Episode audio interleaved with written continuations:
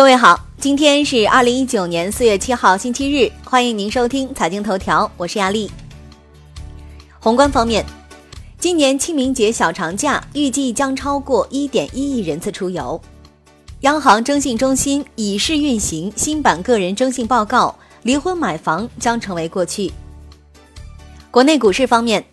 上市银行陆续披露了二零一八年年报，六大行新增贷款五点一三万亿元，其中个人住房贷款的额度二点五三万亿，几乎占据了新增贷款的半壁江山。外资私募未来或有望试水四转攻，包括富达国际在内的部分机构已在积极准备，业内预计正式落地或在二零二一年。剑南春发布银剑南 A 九上市的消息，开始强攻一百至两百元价位。金融方面，财富管理转型正成为券商下一步转型的重要方向。三大模式看头部券商打响财富战，多家券商年报亮出二零一九财富管理转型新打法。产业方面，民航局确认受邀参与七三七 MAX 审查小组，尚未决定是否加入。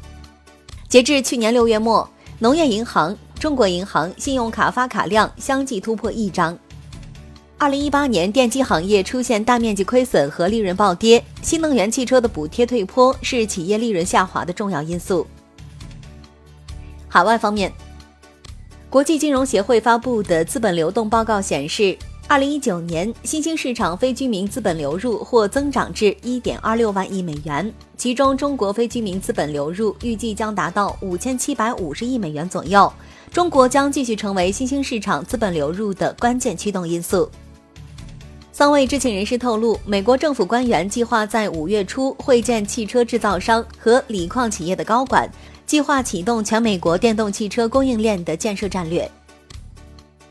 三月全球制造业采购经理指数较上月小幅回升，但增势相对偏弱。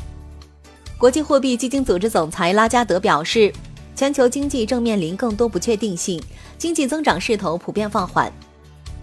国际股市方面。特斯拉公司正在谋划对 Model S 和 Model S 两款车进行一次重大升级，将为两款豪华车型更换电动机和动力总成系统。新车的动力将会更加强大，续航里程将会增加。债券方面，腾讯称已与经办人就根据计划发行本金总额六十亿美元的债券订立认购协议。